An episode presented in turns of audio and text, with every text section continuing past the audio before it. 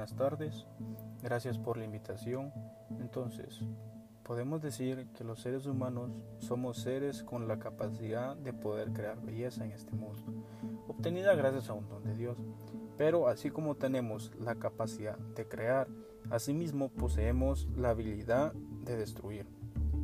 En este caso, la víctima de nuestra capacidad destructora es el medio ambiente, ya que gracias a la cultura de consumismo que nos han enseñado y hemos adoptado, estamos consumiendo nuestro planeta a un ritmo que nunca se había visto antes, ya que nunca en la historia de la humanidad se había logrado producir tantas cosas.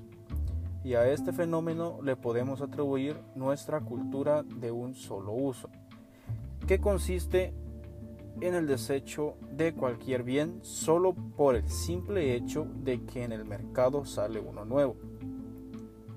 Gracias a este tipo de cultura y a la producción en masa de bienes, estamos acabando con el medio ambiente. Estamos destruyendo, eh, según palabras del Papa Francisco, nuestra casa común. Estamos desgastando al planeta. Este desgaste del planeta nos afecta seriamente. Por ejemplo, podemos mencionar el cambio, el cambio climático, que puede afectar a todos los productores a nivel mundial. Otro problema que podemos observar en el atraso de medidas de corrección de este problema es de carácter político, ya que una de las soluciones de este problema depende en gran medida de los líderes de las naciones del mundo, ya que ellos pueden acelerar en gran medida los procesos para poder combatir el daño al medio ambiente. Pero no todo es destrucción y desastre.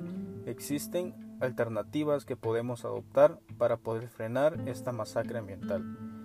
Como por ejemplo podemos mencionar las fuentes de energía renovables, como la solar y la eólica. También podemos cambiar nuestra cultura del consumismo, del despilfarro por una que sea más amigable con el medio ambiente. También este cambio nos beneficia a nosotros, tanto en lo social como en lo económico, ya que hay gente que vive una vida infeliz, ya que viven la mayor parte de su vida pagando cosas que no necesitan, que viven encadenadas a una tarjeta de crédito, ya que como dice Pepe Mújica, venimos a este mundo a ser felices, no a sufrir por deudas de cosas que no, que no son necesarias en nuestro diario vivir.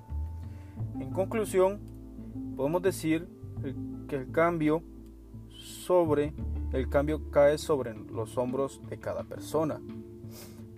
De abandonar el impulso de comprar cosas innecesarias, de dejar el amor a lo material y adaptarnos a normas y consumo más sano y amigable con el medio ambiente.